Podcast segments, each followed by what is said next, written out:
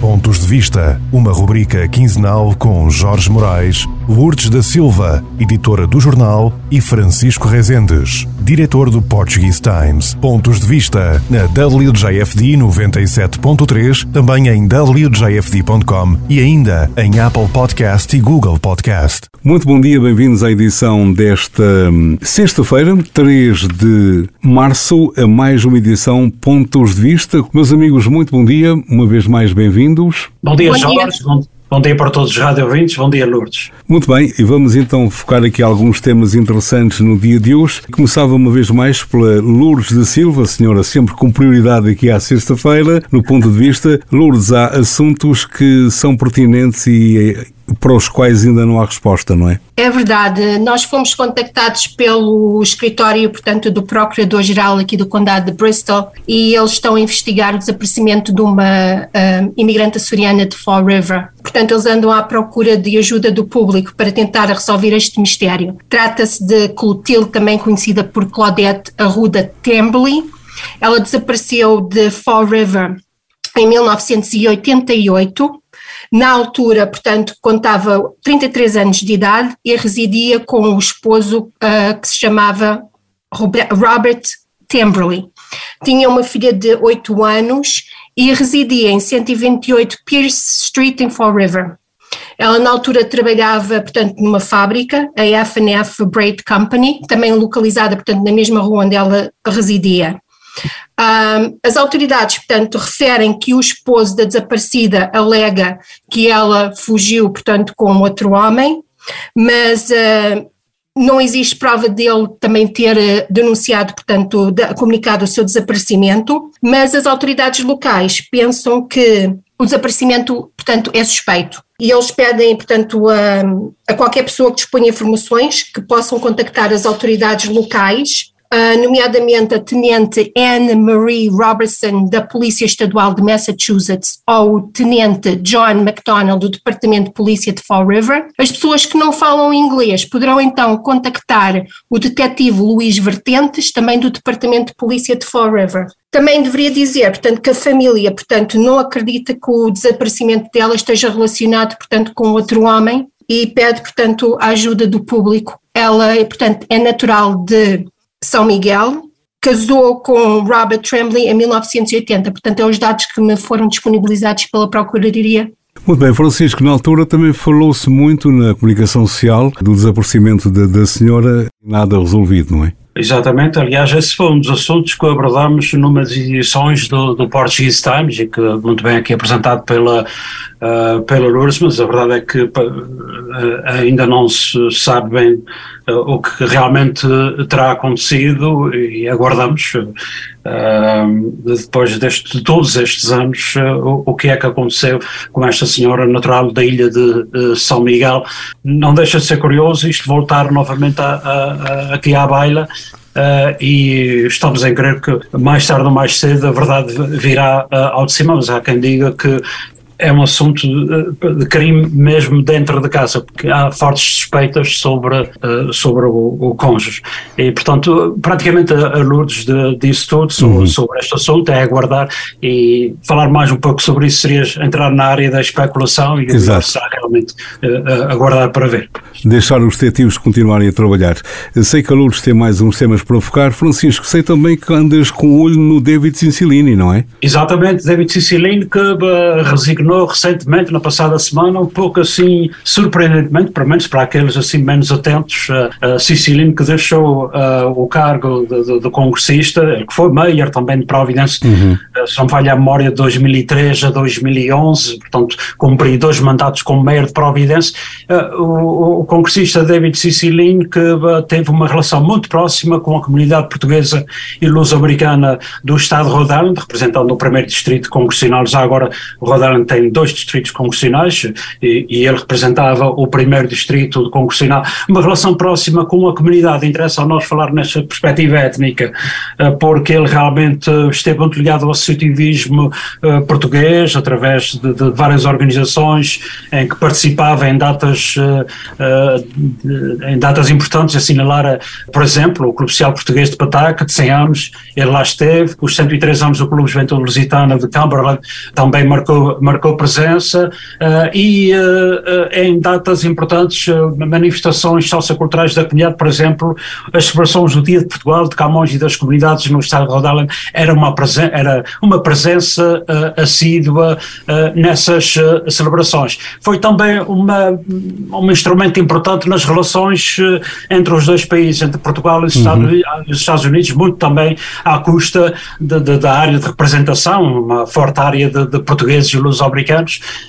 Um, eu estou a lembrar-me, por exemplo, da, da, da uh, proposta de lei Amigos, que, portanto, já foi lei, a lei foi aprovada pela terceira vez pelo Congresso e assinada pelo, pelo presidente Joe Biden. Ele, juntamente com o senador Michel no White House, foi um dos autores desta legislação que uh, concede ou estende vistos do comércio investidor aos cidadãos portugueses para aumentar os negócios internacionais uh, entre, uh, entre os Estados Unidos e o Portugal e Portugal e isso deve-se também ao forte contributo, como ele disse, ao forte contributo dos luso-americanos de Rhode Island uh, para o Estado a todos os níveis, a nível, uh, a nível económico, a nível cultural, uh, enfim, e, e, essa lei que fortalece o relacionamento económico com Portugal e promove investimentos geradores de empregos nos Estados Unidos, uh, uma legislação que permite, uh, como eu já referi, uh, permite solicitar vistos de entrada temporária a investidores e a comerciantes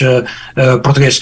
uma lei que foi também, teve o apoio de Jim Costa, democrata da Califórnia, de William Keary, de Massachusetts, David Valadão, republicano da Califórnia, e o antigo senador de, Pensilvânia, Pat Toomey, portanto, todos eles a dar o contributo a esta lei, eles que diziam que, de facto, nós sabemos que Portugal é, um importante parceiro cultural e económico e comercial com os Estados Unidos. E o David Cicilline foi realmente um, um excelente congressista e agora é saber quem irá ocupar a vaga de David Cicilline, apontando-se nomes como até alguns luso-descendentes são uh, apontados como prováveis substitutos, nomeadamente o, o Mayor de East Province, Roberto Silva, também uh, Helena Fox, uh, candidata a governadora, que foi a antiga candidata a governadora do estado de Rhode Island, uh, Nelly Gorbeia, estou aqui a ver, tentar procurar aqui outros nomes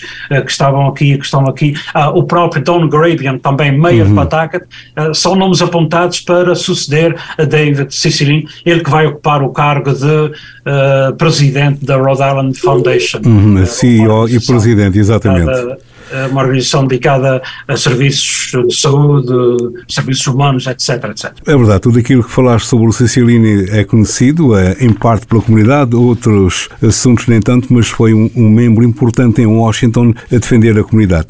A verdade é que Cicilline deixou a Casa eh, dos Representantes, ou seja, o Congresso em Washington, para presidir esta Rhode Island Foundation, um ordenado que, dividido por nós os três, dava muito bem. 200 eh, mil a cada um, ficávamos bem servidos é que o Cicilline, o Cicilline vai ganhar qualquer coisa como 650 mil dólares por ano na presidência desta eh, fundação, ou seja, Rhode Island Foundation. Eh, Lourdes da Silva, sei que tens aqui mais um tema, e já que estamos a falar eh, de política, há aqui mais uma situação de lei eh, proposta no estado de Massachusetts. Sim, portanto, em Massachusetts foi apresentada recentemente uma proposta de lei que visa, portanto, de, derrubar barreiras linguísticas e melhorar o acesso de pessoas que não falam inglês aos programas subsidiados pelo Estado. A proposta foi apresentada recentemente por os deputados estaduais Adrian Madaro e Carlos Gonzalez, ambos democratas, e também pelo senador estadual Saldi Munico, também democrata. E, portanto, se este projeto de lei, portanto, avançar e for promulgar, portanto, exigiria que agências que disponibilizam programas subsidiados pelo Estado tivessem de traduzir os seus websites e documentos, assim também como disponibilizar serviços de intérpretes aos seus clientes que não falam inglês. Segundo propõem estes legisladores, portanto, as informações que seriam disseminadas, portanto, por estas agências teriam de ser traduzidas em 11 idiomas, inclusive, portanto, o português, assim também como linguagem gestual norte-americana.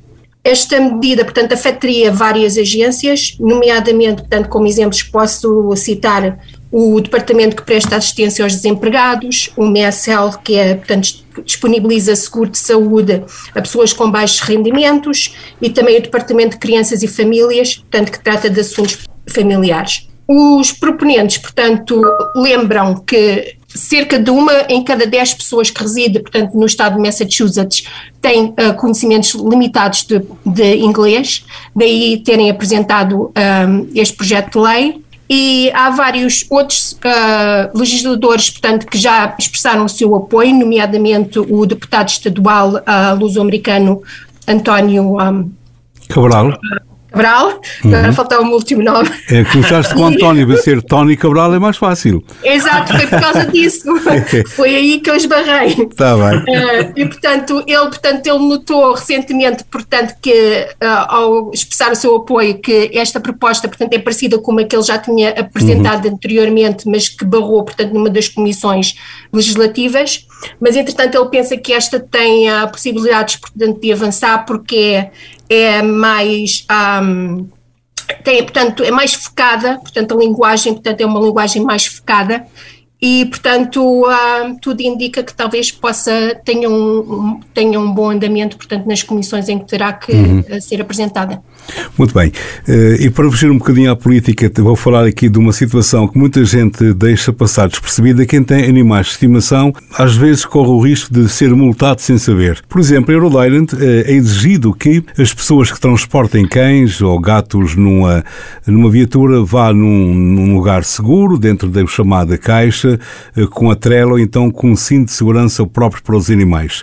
A violação da lei acarreta uma multa até 200 dólares Havia também um projeto de lei que foi apresentado em 2013 eh, que tornaria ilegal permitir que o cachorro andasse ao colo do motorista, mas esse projeto de lei não foi aprovado. Em Massachusetts, é um pouco diferente, exige que os cães eh, transportados em carrocerias de caminhões ou furgonetas devem estar amarrados e em segurança. Recentemente eu vi que há um projeto para apresentar em que não permita que os animais viajem no, no, nos carros com vidro aberto, com a cabeça de fora, por dois motivos. Primeiro é que, a nível nacional, muitos cães e gatos saltam das viaturas torna-se complicado. E depois também é a proteção, porque alguma pedra, eh, algum objeto que esteja no ar naquela altura pode atingir o animal. Portanto, quem tem animal de estimação e costuma dar um passeio de carro tem que fechar o vidro para evitar males maiores, porque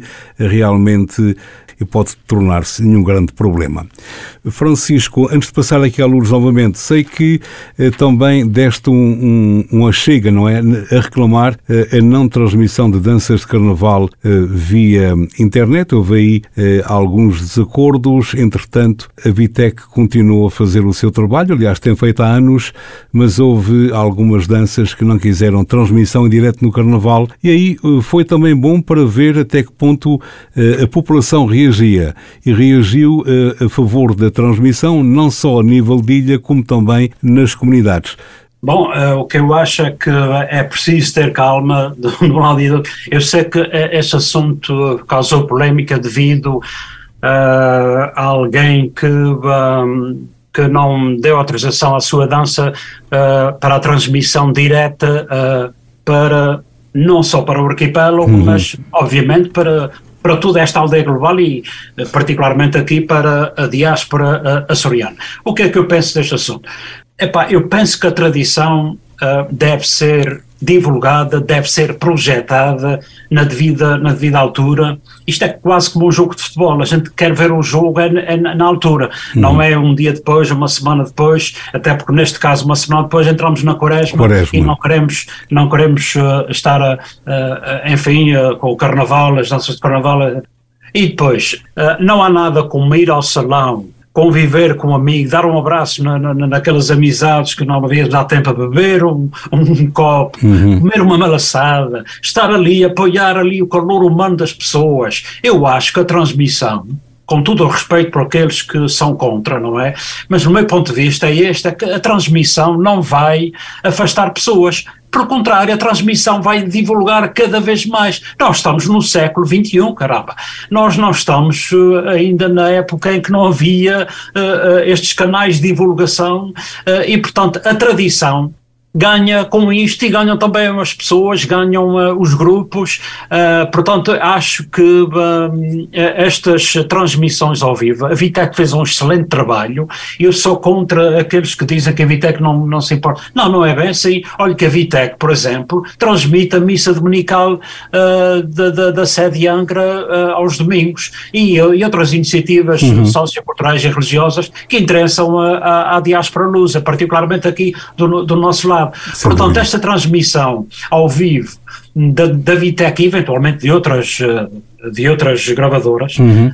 é, tem que ser feita, não é transmitir uma semana depois. Sem eu dúvida. sou contra isso, embora eu respeite quem tanto também tenha feito pela cultura popular, mas aqui, meus amigos, não há protagonismo. O único protagonista aqui é a tradição, é os intervenientes, mas é acima de tudo a, a tradição que deve ser preservada e, sobretudo, cultivada junto dos lusodescendentes. Uhum. Jorge e Lourdes, nós sabemos que o Carnaval é das tradições que mais jovens congrega, que atrai uh, por estas paragens. Por exemplo, são, uh, uh, houve alturas, antes da pandemia, que nós tínhamos aqui quase duas dezenas de, de danças carnavalescas. É verdade. Isto significa são centenas e centenas de jovens e são milhares de pessoas a verem, a verem isto. Nada como ver ali ao vivo. Mas quem está, quem está em casa, doente ou por qualquer motivo não pode assistir, como é que nós vamos negar esse direito a essas pessoas? Hum. Acho isto, acho isto isto uma, uh, um disparate.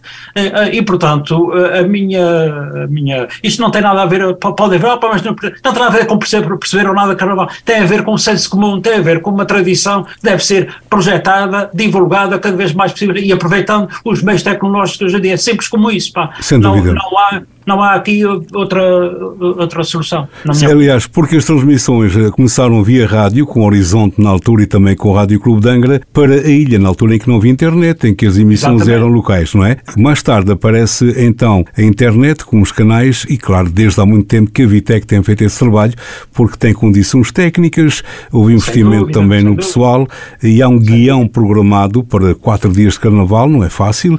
Passaram na altura, parece-me que foram 26 ou 27 sete bailinhos de carnaval e uma dança de espada e, portanto, pois. Eh, todo este trabalho também tem que ser respeitado. Às vezes a comunicação social é mal compreendida, pensam que é tudo muito fácil ler o jornal ou ouvir a rádio, mas não é bem assim. É um trabalho que é feito para que possamos apresentar o nosso trabalho, uns diariamente, outros semanalmente. Eh, enfim, é, é assim mesmo, nada cresce eh, sem ser trabalhado, não é? Exato. Jorge, se me permite só um parênteses só para concluir, não sei se a Lourdes quer dizer qualquer coisa, mas o, o, teatro angrense restou estações está Sem dúvida. E as transmissões, e portanto, uh, eu não, não compreendo. Eu acho que as transmissões são transmissões ao vivo para aquelas pessoas que estão longe e para aquelas pessoas que não podem, mesmo na ilha, não podem deslocar-se ao salão, enfim. É um pormenor importante, Francisco, que é que o salão tem a lotação escutada antes de começar o carnaval e as pessoas compraram um bilhete para um sítio sabendo que de antemão terá a transmissão ao vivo da Vitec. Portanto, está aqui dissipada dúvida. É, é, é, que também, é que também, é, é, é, isso é o mesmo argumento pode ser usado aqui, pode ser usado, olha, as danças de carnaval vão estar em 20, 20, 20 clubes ou 20 localidades reduz as localidades a 7 ou 8, poderia também usar esse argumento uh, para, para congregar, para, para preencherem todos o, uhum. os salões determinados. Uma vez é encher 50 salões, outra coisa é encher 10 salões, não é? Exatamente. Então, há esse argumento também. Enfim. Muito bem. Lourdes. Eu penso, portanto, que já disseram tudo, portanto, uhum. um, podiam fazer talvez como já acontece aqui, eu sei que há, há eventos aqui que uma vez quando os bilhetes estão vendidos e o, portanto, o evento está esgotado, que decidem transmitir, portanto, pode ser também uma opção, no caso de ser essa a razão que não, não, não fazem as transmissões, porque têm medo de não vender bilhetes. Pois. Ah, ou então também não, não, tô, não conheço muito bem os métodos, tanto da tecnologia, mas uh, fazer as transmissões então para a diáspora e para outras partes, não a nível local, não sei, estou a falar, portanto, um, estou a pensar, às vezes já há programas de RTP, não é que online pois. nós não temos acesso devido ao, aos direitos. Exato. Mas, entretanto, portanto, há certas zonas que podem ver essas transmissões, seria talvez uma maneira de, de fazer essas transmissões, não é? Não sei. Exato, falamos na Vitec, falamos na Vitec, mas também é de salientar que a RTP Souros e Canal 3 da RTP transmitiram eh, algumas danças em direto, certamente Exatamente. com restrições de programação, porque as obrigações são outras. Lourdes, nosso Estamos só mesmo a terminar, mas sei que há aqui uma, uma outra questão que gostarias de abordar e é muito importante, o aumento do pedido de nacionalidade norte-americana. Os serviços de imigração dos Estados Unidos têm uma proposta para aumentar, portanto, o preço de, de certos portanto, benefícios. O preço para a naturalização, há uma proposta para aumentar cerca de 19% de 640 dólares para 760 e neste momento está a decorrer, portanto, um período de comentários públicos até ao dia 6 de março, portanto, ah. neste momento ainda não existe um montante específico ou definitivo, portanto, uh, quanto é que vai aumentar, mas a proposta é 19%. E por essa razão, o Centro de Assistência ao Imigrante vai realizar uma clínica de cidadania especial no próximo dia 11 de março, entre as 8 da manhã e o meio-dia, e durante, portanto, essa clínica prestará, portanto, assistência gratuita a quem quiser, portanto, preencher o formulário para pedir a cidadania norte-americana. Muito bem, Lourdes e Francisco, muito obrigado. Foi Pontos de Vista do dia 3 de março. Voltaremos de hoje a 15 dias. Um grande abraço e haja saúde. Boa semana. Muito obrigado. Bom dia. Pontos de Vista, uma rubrica quinzenal com Jorge Moraes, Lourdes da Silva, editora do jornal, e Francisco Rezendes, diretor do Portuguese Times. Pontos de Vista na WJFD 97.3, também em WJFD.com e ainda em Apple Podcast e Google Podcast.